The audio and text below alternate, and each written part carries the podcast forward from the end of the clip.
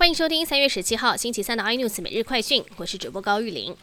延迟一年的东京奥运将在今年夏天登场，圣火接力则是在三月二十五号展开。原本为火炬手第一棒的日本前足球女将川城奈穗美决定婉拒这项盛事。她表明，之所以做出这个决定，是因为日本的传染病问题还没有解决，而且目前仍居住在美国。备受外界瞩目的美国日本外长防长二加二会谈，十六号下午在东京举行，强烈批评中国的行为不符合现在的国际秩序，对美日同盟以及国际社会构成挑战。专家也分析，这份声明的强硬措辞前所未有，显示美日对北京致力在军事、经济和地缘政治领域占上风的担心。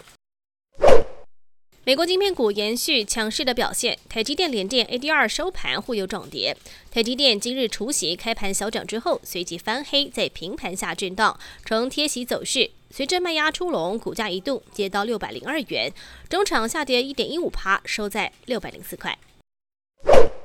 台湾寿司郎推出新的活动，姓名当中有“鲑鱼”两个字的全桌免费，居然引发了全台的改名风潮。北市府民政局统计，截至在今天中午，台北市共有二十个人改名叫做“鲑鱼”，而信义户所则说，改名之后，户籍成本的记事栏会有“鲑鱼”两个字跟着你一辈子，所以有一名男子被劝退。大家真的要三思而后行。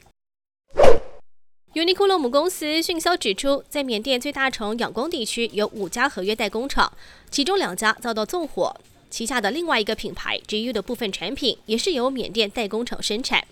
而日经报道指出，虽然缅甸工厂的产能只能占迅销整体产能的百分之二，但如果动乱持续影响工厂作业，那将会造成产品的供应中断。更多新闻内容，请锁定有线电视八十八 MOD 五零四 iNews 最正晚报，或上 YouTube 搜寻三零 iNews。感谢台湾最大 Podcast 公司声浪技术支持。您可以在 Google、Apple、Spotify、KKBox 收听最新 iNews 每日快讯。